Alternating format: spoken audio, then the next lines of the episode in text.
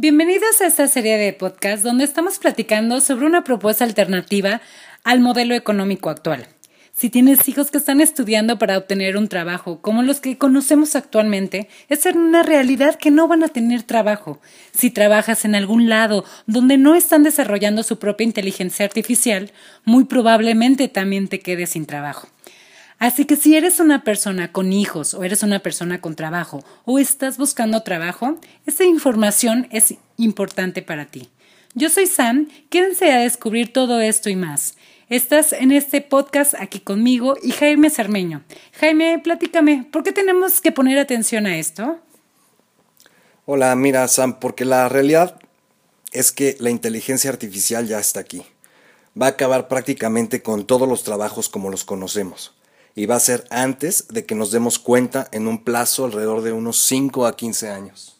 Wow, es muy corto el tiempo. Pero, ¿por qué es tan importante hablar de esto? Mira, digámoslo así, voy a citar a Jack Ma, el, el CEO de Alibaba, quien ha dicho en varias ocasiones, la primera revolución industrial provocó la Primera Guerra Mundial, la segunda revolución industrial provocó la Segunda Guerra Mundial, la tercera revolución industrial, la revolución de la inteligencia artificial, ya está pasando y tenemos que estar preparados. Termino aquí la cita, pero escuchando a él mismo y a otros expertos decir que, a diferencia de las revoluciones industriales anteriores, esta no va a durar décadas en suceder, pues no se requieren grandes cantidades de dinero ni de trabajo para construir pues ferrocarriles o implementar grandes líneas de producción. Esta vez solo se requiere hacer copy-paste. Y esto realmente no lleva tiempo ni cuesta grandes cantidades de dinero. Dicho de una forma que podamos entender esto en nuestro día a día, el sistema educativo no puede cambiar tan rápido, las legislaciones tampoco pueden, ni la creación de nuevos trabajos tampoco pueden. Tal vez esta vez no se trate de cambiar o crear nuevos trabajos, más cuando las máquinas van o, ya son capaces de realizarlo todo, y mejor que nosotros. Tal vez esta vez se trata de reinventar el sistema económico. Ok, pues precisamente es de lo que vamos a estar hablando aquí en esta serie de podcast, de esta nueva idea de modelo económico en el que has estado trabajando durante estos últimos años. Jaime, pero a ver, ¿por qué dices que ya está pasando hoy, que ya es nuestra realidad? Bueno, vamos a, ver un par de realidades que están sucediendo hoy mientras escuchamos esto, o eh, las personas que están escuchando esto. California dicen que tiene la capacidad de producir comida para todo el planeta.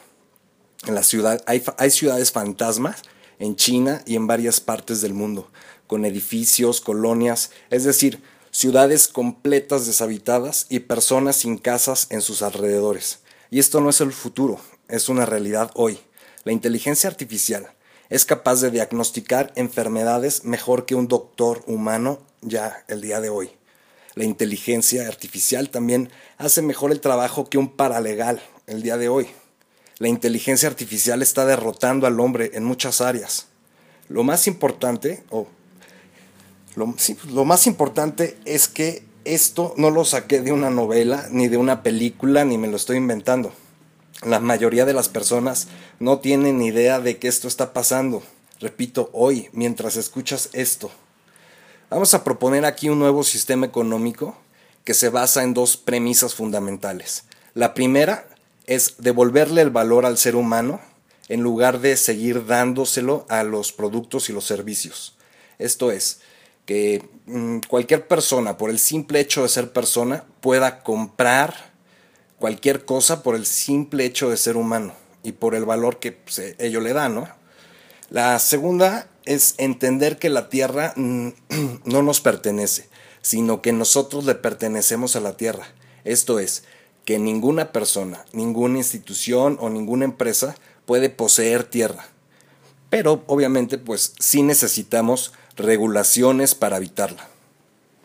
Ok, no, pues la verdad que suena muy interesante, digo, es, es una información que, que, no tenemos a la mano. Eh, pero a ver, entonces, ¿hoy de qué hablaremos? ¿Hoy de qué estaremos hablando? Hoy podemos hablar de las características de lo que podría ser una nueva modela, una, una nueva moneda, perdón. Y en siguientes podcasts hablaremos a profundidad de cada una de estas características y de las regulaciones para la Tierra y cómo se correlacionaría todo esto para eh, esta propuesta de, del modelo económico que estoy proponiendo. Ok, entiendo. Pero a ver, eh, explícame un poquito más. ¿Qué problema tiene la moneda actual? La moneda como la conocemos hoy no es otra cosa que un pequeño avance de lo que era el trueque. Es un objeto o un número que pasa de una mano a la otra este, a partir de un valor estudiado o de algún valor arbitrario que se le ha dado al objeto o al servicio. Pero la verdad es que creo que yo no, yo creo que no tiene por qué ser así. Para mí está fundamentalmente torcido el darle el valor a las cosas y no a las personas. Sí, tienes toda la razón. Eh, bueno, y con esto, ¿qué características serían mejores para una moneda que sirva para las épocas actuales y, y las que se vienen? Mira, la primera característica que debe de, debe de tener esta moneda es la bidireccionalidad. Ya contamos hoy con los mecanismos para tener una, una, moneda bidireccional, es decir, podemos tener una moneda que permita que el valor de una, de una transacción fluya en ambas direcciones, tanto para quien está entregando el producto o servicio como para quien lo está recibiendo. Ok, entiendo, ya voy entendiendo un poquito más, eh, pero eso ya lo veremos más adelante en los siguientes podcasts. ¿Te late? Eh, pero en un principio, eh, ¿por qué es necesario esto? O sea, bueno, eh, diciéndolo un poquito más a detalle. Bueno, tiene que ver con la ecología y con el honor de la persona que está haciendo posible que otra mejore su calidad de vida, pero también reconocer el honor que otorga la persona que recibe el producto o el servicio esto al aceptárselo, ¿no? O sea, eh, el honor tanto de quien está ofreciendo el producto como de quien lo está recibiendo. Un avance esencial, un avance esencial para que esto este, sea posible son las tecnologías que hoy ya están en funcionamiento en las criptomonedas, como por ejemplo el Bitcoin. Ok. Eh, bueno, pero esto te late si ya lo hablaremos eh, de estas herramientas que existen hoy para lograr que se entienda un poquito más en las siguientes grabaciones. ¿Te parece si hoy nos enfocamos en cuáles son las características? Eh, mejor siga, eh, seguimos platicando eh, de qué otras características tendrían que tener esta moneda. Mira, bueno, la segunda característica que, que veo yo que es necesaria para una nueva moneda es que sea volátil, efímera o dicho de otra forma, perecedera con esto quiero decir que el valor solo dure el tiempo que se preserve el producto o el servicio. Como dices, ya platicaremos a profundidad de cada una de estas características, pero cabe mencionar que el propósito de esto también tiene los mismos fines ecológicos y de honorabilidad para la persona que provee y de quien recibe. A ver, eh, si te entendí eh, con esto de lo que nos acabas de mencionar, Jaime. Eh, ¿Estás diciendo que la moneda, a lo que tú estás proponiendo, tendría un tiempo de caducidad? Sí, así es. Es decir, que eh, se registre en el momento en el que se está haciendo la transacción y cuánto tiempo va a durar esa moneda en, eh, de existencia, pues. Ok, me queda claro. ¿Qué otra característica le, le faltaría? Pues mira, otra característica es que debe ser una moneda descentralizada, global y transparente. Estas características ya se han logrado en las criptomonedas y por eso las menciono este, todas estas características juntas.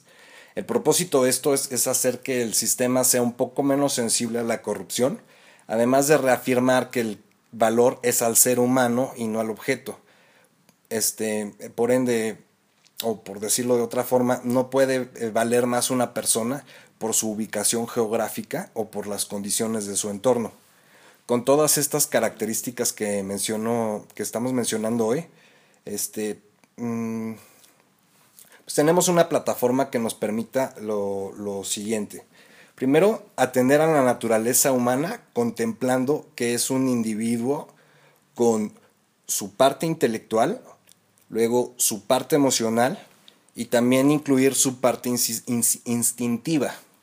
Y es en esta última en la que me gustaría detenerme un poquito porque, eh, como lo dijimos en veces anteriores, El comunismo y el socialismo creo yo que han fracasado en lo que han fracasado por ignorar los instintos del ser humano. Y me refiero más específicamente al instinto territorial que tenemos, ya que no es igual que, eh, vamos, no es igual en todos nosotros. Eh, unos tenemos, unos lo tenemos más fuerte y otros no lo tenemos tanto, este instinto territorial del que hablo.